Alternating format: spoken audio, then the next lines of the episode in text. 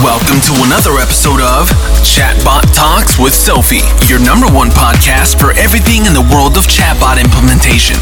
Join us as we talk with experts on how you can increase your customer happiness with chatbots on digital touchpoints. Chatbot Talks with Sophie, powered by iiBot. Hallo und herzlich willkommen zu einer neuen Folge unseres Chatbot Podcasts.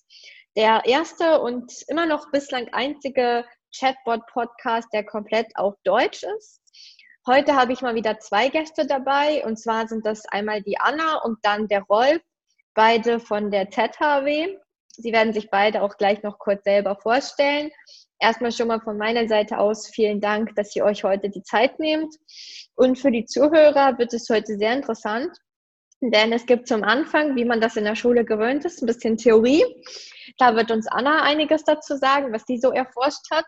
Und dann wird der Rolf erzählen, was wir, was die ZHW praktisch schon zum, schon zum Thema Chatbots macht. Und ja, ich würde gerne, dass ihr euch kurz vorstellt. Anna, vielleicht kannst du kurz sagen, was du machst und was deine Rolle bei der ZHW ist und dann das Wort an Rolf weitergeben. Genau, vielen Dank für die Einladung erstmal, Sophie.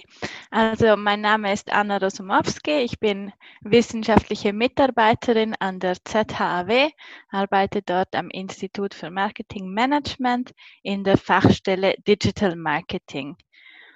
In meiner Forschung oder in meinem Interessengebiet geht es vor allem um die Vertrauensforschung, sei dies in Kundenbeziehungen oder in eben technologische Anforderungen oder Lösungen. Und so ist eigentlich dann auch das die Forschung entstanden, über die ich dann nachher erzählen werde, aber das reicht, glaube ich, mal von meiner Seite. Dankeschön. Rolf, magst du gerade weitermachen? Sehr gerne. Hallo Sophie, hallo zusammen. Mein Name ist Rolf Lellstab. Ich bin äh, diplomierter Wirtschaftspädagoge und ja, ich äh, verantworte die Weiterbildung bei uns am Institut. Wir haben ganz, ganz viele verschiedene Weiterbildungsstudiengänge, die reichen von Masterprogrammen bis zu Zertifikatslehrgängen und Kurzkursen. Ähm, ich bin ja, wenn wir sagen wollen, von meiner Forschung her interessiere ich mich insbesondere für äh, den Kundendialog, Innovation im Kundendialog. Ähm, mich interessiert auch, wie die Inter Interaktionskompetenz, die Sprache, ähm, der Kommunikationsstil auf die Kundenzufriedenheit wirken, also zum Beispiel in Customer Service Kontexten. Und Genau, ich erzähle euch heute gerne ein bisschen über unser eigenes ähm, Chatbot-Projekt in der Weiterbildung. Ja, insofern, ich freue mich auf die Folge, weil ich glaube, das haben wir noch nie gehabt, dass Theorie mit Praxis in einer Podcast-Folge verknüpft worden ist. Anna, du hast ja gerade schon so ein bisschen gestartet und äh, zu sagen, dass du da eine Forschung hast. Kannst du mal ein bisschen mehr über deine, vielleicht so erstmal die Forschungsfrage erzählen oder wie es dazu gekommen ist? Genau, also es ist ein bisschen abgeleitet von meiner Forschungsfrage bei meiner Dissertation. Also ich doktoriere momentan und da geht es eigentlich so um, die, um das Vertrauen in Kundenbeziehungen.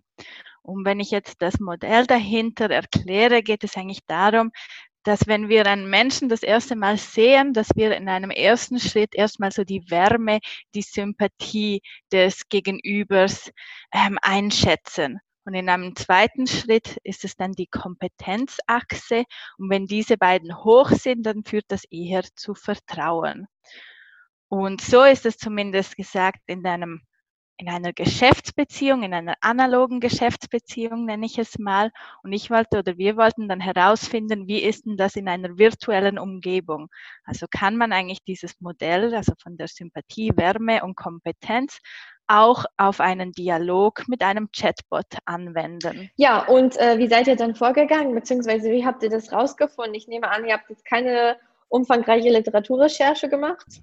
Eine umfangreiche Literaturrecherche war eigentlich auch dahinter, aber wir haben dann ähm, ein Experiment gemacht mit Studierenden. Genau. Und das Experiment war dann so aufgebaut, dass wir zwei verschiedene ähm, Situation, also es war eine Situation, aber wir haben einmal gesagt, dass die Leute mit einem Mitarbeitenden reden und einmal mit einem Chatbot. Also wenn ich da noch ein bisschen mehr aushole, wir haben den ähm, Studierenden gesagt, hey, ähm, ihr seid auf der Suche nach einer Kamera und habt folgende Fragen, beispielsweise, ähm, wollten Sie wissen, welches Objektiv dann genau empfohlen wird, ähm, die Akkuleistung, Fragen nach dem Rabatt, Lieferung und Zahlung. Und es wurde dann im Experiment manipuliert, dass Sie dachten, dass Sie einmal mit einem Mitarbeitenden schreiben und einmal mit einem Chatbot. Wir wollten dann herausfinden, wie sich das auswirkt auf eben die Wahrnehmung von dieser Wärme und Kompetenz und Vertrauen ähm, in diesen Berater. Und was ist dann bei rausgekommen oder was waren so die Ergebnisse? Ja, das ist eben interessant, weil wir haben dann herausgefunden, dass ähm, der Chatbot minim sympathischer war, also wenn man nur die Mittelwerte anschaut, aber eigentlich gab es keinen signifikanten Unterschied zwischen den beiden Gruppen. Und das Gleiche war auch bei der Kompetenz. Also der Chatbot wurde minim kompetenter wahrgenommen, aber auch keine signifikanten Unterschiede zwischen den beiden Gruppen.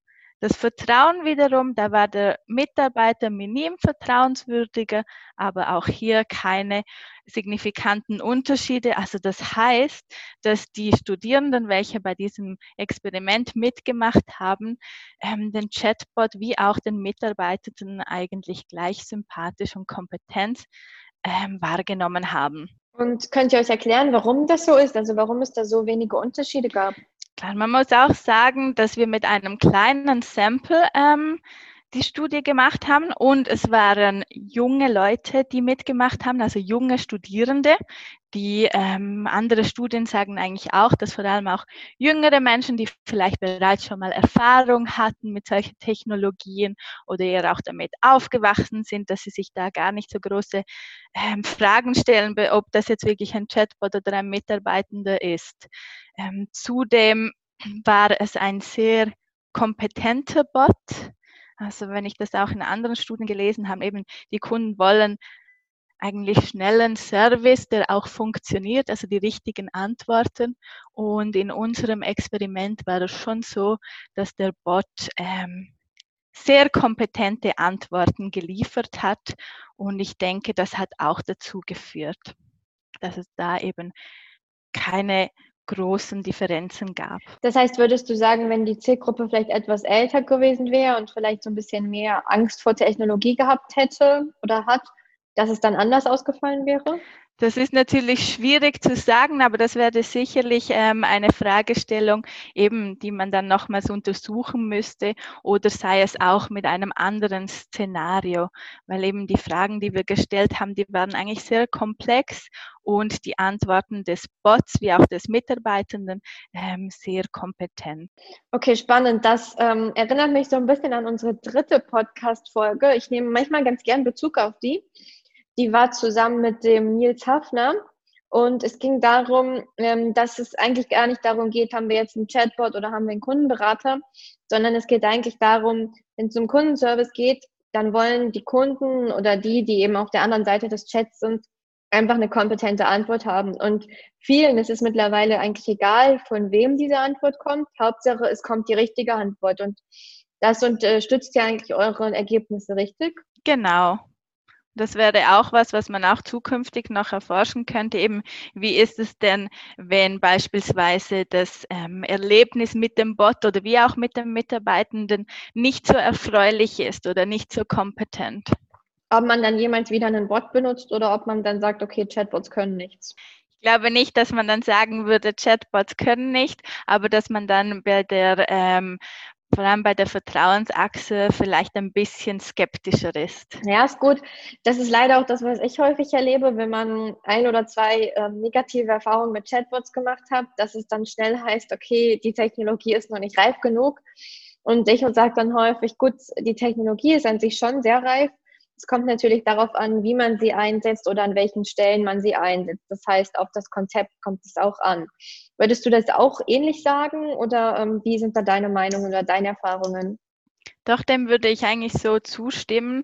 Eben, man müsste das wirklich auch mal noch in einem ähm, echten Szenario testen, aber grundsätzlich würde ich diesen Erfahrungen zustimmen. Okay, das heißt, an dieser Stelle ähm, an alle unsere Zuhörer, falls jemand Interesse hat, äh, das nochmal weiter auszuführen, kommt auch vielleicht sogar auf Anna zu. Ihr findet auch ihre Kontaktdaten in den Show Notes und meldet euch bei ihr für ein weiteres Experiment. Ich glaube, Anna, du bist da recht offen für, oder? Ja, sehr gerne. Das würde ich sehr spannend finden und bin da sehr offen, sei es bei der Thema oder Wahl oder bei der Umsetzung, genau. Cool. Nein, ich finde es sehr, sehr spannend. Gerade das Thema Vertrauen in eine Technologie, Vertrauen in einen Chatbot ist ein Thema, was sicherlich äh, wichtig ist, interessant ist und sich wahrscheinlich auch noch verändern wird im Laufe der Zeit. Rolf, nun haben wir unseren Zuhörern auch ein bisschen Praxiserfahrung versprochen. Was kannst du denn dazu beitragen? Ja, ähm, wie gesagt, ich erzähle euch ein bisschen von unserem Chatbot-Projekt, das wir aktuell äh, umsetzen. Der wird äh, ungefähr in ja, drei, vier Wochen dann live gehen. Ähm, ist ja so, die Ausgangslage präsentiert sich so, dass Weiterbildungen in der Regel ähm, ja, so, denen liegt ein extensiver Kaufentscheidungsprozess zugrunde. Das heißt, nur schon, wir sprechen bei, bei einer Weiterbildung von, von Kosten von vielleicht 5, 6, 10, zum Teil 30.000 Franken. Das heißt, ähm, Weiterbildungsinteressierte ähm, machen sich sehr viele Gedanken im Hinblick auf die Evaluation eines, eines äh, Studiums und sie gelangen dann auch mit zahlreichen Fragen an unser Sekretariat, äh, per E-Mail, per Telefon. Und da wird natürlich entsprechend viel Zeit dafür verwendet, allgemeine Fragen einerseits, aber dann auch spezifische Fragen zu den einzelnen Lehrgängen zu beantworten. Und ähm, entsprechend haben wir natürlich ein hohes Potenzial gesehen, solchen, solchen Chatbot einzusetzen, weil er halt natürlich gerade, äh, was die Erreichbarkeit äh, betrifft, unschlagbar ist. Äh, mit 24-7 Erreichbarkeit, auch die schnelle Reaktionsgeschwindigkeit und äh, in der Regel auch die, die unkomplizierte Usability. Das hat, mit all diesen Faktoren ist es ein wertvoller zusätzlicher Kommunikationskanal. Und unser Ziel war dann auch, dass dieser Chatbot eigentlich als so ein, als erster Ansprechpartner dienen kann für Personen, die sich für Weiterbildung interessieren und die sich auf unserer Webseite mal schlau machen wollen. Und wie seid ihr dann vorgegangen? Ähm, wie habt ihr die Dialoge definiert oder vor allen Dingen auch die Persönlichkeit vom Chatbot? Was habt ihr da bereits alles schon gemacht? Ja, wir haben, wir haben zwei Use Cases definiert. Der eine ist im Prinzip, ähm, wo der Chatbot eigentlich so als äh, Antwortgeber für ganz, ganz viele Fragen dienen kann, wie zum Beispiel, was sind die Zulassungsbedingungen oder ähm, wie sieht es aus mit der Anrechnung unserer Abschlüsse im Ausland oder kann ich meine, meine Kursrechnung in drei Tranchen bezahlen und ganz viele allgemeine Fragen. Und da hatten wir natürlich ein Sammelsurium von, von äh, solchen, solchen Fragen, die sich im Verlauf der Jahre ergeben haben und die haben wir so in, in verschiedene eben QA-Kategorien äh, abgebildet, wo man sich halt in im, im Chatbot-Dialog zu diesen Fragen durcharbeiten kann.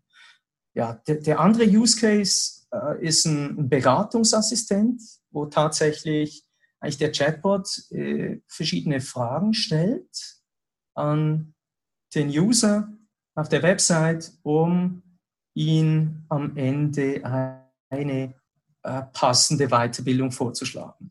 Und dabei sind wir äh, von, von dieser äh, ja, von dieser Job-to-be-done-Logik sind wir eigentlich davon ausgegangen. Also das ist ähm, ein, Modell von Clayton Christensen, ein Harvard-Professor, der sagt sich, ja, bei allem, was Menschen tun, verfolgen sie Ziele. Auch bei der Wahl einer Weiterbildung. Und diese Ziele, äh, die können ähm, eben je nach, je nach unterschiedlichem Ziel, das ich habe als, als Weiterbildungsinteressent, ähm, passt da natürlich eine andere, ein anderer Kurs, ein anderes Studium für mich. Das heißt, wir haben da vor allem gefragt, herauszufinden versucht, was möchte diese Person erreichen, was ist die Absicht, welches Ziel verfolgt er. Und ja, das äh, testen wir jetzt zurzeit. Ähm, wir testen einerseits natürlich diese, diese inhaltliche Logik, also die Qualität der Empfehlung. aber andererseits testen wir natürlich auch die Dialogqualität. Ähm, sind es regelbasierte Bots oder AI-basierte Bots? Das sind bisher regelbasierte Bots, die wir ähm, in dieser ersten Phase umsetzen. Und es ist aber geplant, dann natürlich äh, zu einem späteren Zeitpunkt diese, diese auszubauen zu, ja, zu richtig smarten Bots. Und ähm, wie wollt ihr das jetzt testen? Also testet ihr das direkt jetzt schon mit Nutzern oder testet ihr es noch intern? Das finde ich noch spannend zu wissen. Wir haben ähm, einerseits so informelle Tests gemacht mit internen Personen bei uns und ähm, wir haben jetzt gerade kürzlich den ersten Test gemacht mit, mit Usern. Da haben wir über ein Panel ähm, die ja, Personen rekrutiert, die eigentlich unsere Zielgruppe vertreten. Und ähm, da ging es vor allem auch darum, so die, das, das Wording, die, die, die, die Sprache, der Kommunikationsstil ein bisschen auch herauszufinden, was, was passt da. Da gibt es ja verschiedene Gestaltungsprinzipien, die man aus der Forschung kennt. Ähm, zum Beispiel eine kurze, natürliche Inter Interaktionsfrequenz, also dass der Bot eben in sehr kurzen Sequenzen ähm, äh, spricht. Und, und dass, äh, ja, dass, dass er natürlich sehr viel auch bestätigt, dass er eben diese menschliche Komponente ähm, versucht auch zu rüberzubringen und zu, zu imitieren. Ja, also der, ja, so Antworten wie super, danke dafür, ähm, jetzt können wir zur nächsten Frage gehen und so. Also diese positive Bestätigung, was wir natürlich auch in, in echten Gesprächen, ähm, Wertschätzung und, und eben kurze Dialoge, das, das war uns wichtig, das umzusetzen. Spannend, finde ich toll, dass ihr auf sowas Wert gelegt habt. Auch in der Podcast-Folge zuvor von Remake It haben wir sehr viel darüber geredet, wie Dialoge gestaltet sein müssen. Sicherlich immer ein bisschen in Abhängigkeit vom Use Case ein bisschen länger, ein bisschen blumiger oder eben wirklich sehr kurz und knapp, aber tendenziell doch eher kürzer als länger. Und ähm, das haben wir vor allen Dingen bei der Helvetia gelernt, dass es äh, sehr hilfreich ist, wenn man dem Nutzer zwischendurch immer so eine positive Bestätigung gibt. Ja, gut, habe ich verstanden oder ja, super gemacht, jetzt geht's weiter. Dass man ihn sozusagen zeigt, wo er in diesem Prozess gerade steht und sie nicht so, ja, so lose im Gespräch lässt. Kannst du das so bestätigen? Absolut. Also ich finde es ganz wichtig, dass man so weiß, wo man steht. Ähm, ja, eben, wir, wenn wir jetzt, wir haben vier bis fünf Fragen bei diesem Beratungs-Use-Case, damit auch der, die Interessentin, der Interessent genau weiß, ah ja, jetzt bin ich bei Frage drei, jetzt geht es nicht mehr lange, bis ich mein, äh, ja, so äh, meine meine Empfehlung kriege und so. Also ich glaube, das ist wichtig. Aber es gibt auch, es gibt auch andere interessante also Punkte. Ich denke, die kommen vielleicht bei der Chatbot-Gestaltung noch ein bisschen zu kurz, aber das, man, man kennt das aus, aus Forschung zu, zu ähm, Customer Care, also telefonische Beratungen oder E-Mail-Konversationen. Ähm, da weiß man ja heute, dass, dass äh, Dinge, die man früher eigentlich so gelehrt hat, veraltet sind und oder nicht mehr, ja, gar nicht wirken. Also zum Beispiel die, die Ansprache, die ich oder also äh, spreche ich von mir selbst als, als eine Person, vom Ich oder spreche ich als Team? Ähm, ein Beispiel, wir, wir kümmern uns so bald wie möglich um Ihr Anliegen. Also das weiß man heute, dass das weniger gut funktioniert oder zu weniger Kundenzufriedenheit führt als die, die Formulierung, ich kümmere mich so bald wie möglich um ihr Anliegen. Also so eine Verantwortung, die ich als Individuum übernehme und als, als Person, als Einzelperson und nicht als anonyme Organisation oder Team oder so spreche. Das finde ich jetzt enorm spannend und da würde ich gerne nochmal eingehen. Das haben wir vorher nicht besprochen, aber das finde ich jetzt super. Und zwar habe ich genau mit einem anderen Kunden beziehungsweise in einer anderen Fokusgruppe genau diese Frage äh, zum Thema Chatbot erörtert. Und ähm, bei der Fokusgruppe ist eigentlich herausgekommen, dass der Chatbot schon eher im Wir reden soll. Und zwar gab es zur Auswahl, dass er mit dem Ich redet, also ich kümmere mich darum, wobei sehr offensichtlich ist, dass der Chatbot die Kundenanliegen ja nicht selber verarbeiten wird. Dann gab es die Möglichkeit, meine Kollegen kümmern sich darum. Das heißt dann die, das wirklich menschliche Team. Oder, und das war das, was bei der Fokusgruppe am äh, meisten überzeugt hat, war dieses Wir mit der Begründung, der Chatbot ist schon ein Teammitglied, aber wie gesagt, er kann die Anliegen ja nicht selber äh, bearbeiten. Du hast jetzt gesagt, dass das Ich viel m, größere Wirkung hat. Hat ihr das auch im Bereich oder in Bezug auf Chatbots getestet? Also empirische Ergebnisse kann ich dir jetzt hier keine nennen. Das ist wirklich eine, ein Bauchgefühl, das ich hier, ähm, dass ich hier so, äh, ja, so anklingen lasse. Ähm, eben die, also die Befunde sind aus, aus äh, Telefon und, und Live-Chat, also äh, E-Mail und Live-Chat-Konversation. Ich bin aber ziemlich, also ich, ich würde sagen, ich, ähm, ja, ich, man könnte das gut und gerne übertragen auf, auf den Chatbot-Kontext, weil ich halt weiß, eben wie wichtig es ist, ein Chatbot auch ähm, menschlich zu gestalten und gerade eben in, in dieser digitalisierten, ähm, auch ja, in diesen digitalen Kanälen wirklich einen eine menschliche Komponente durchscheinen zu lassen. Und ich glaube, das, das kann er einfach besser, wenn er von ich spricht. Ich glaube, ein Kunde kann das natürlich abstrahieren. Der kann der, ich glaube, natürlich weiß der, ja, der Chatbot kümmert sich nicht selbst darum. Ähm, nichtsdestotrotz glaube ich, dass das implizit das vertrauensbildend ist, wenn er weiß, hey, da übernimmt jemand in der Ich-Person Verantwortung. Aber müsste man, ja, müsste man testen. Okay, spannend. Anna, da kommst du wieder ran. Ähm, ich nehme an, du hast noch keine Tests dazu durchgeführt.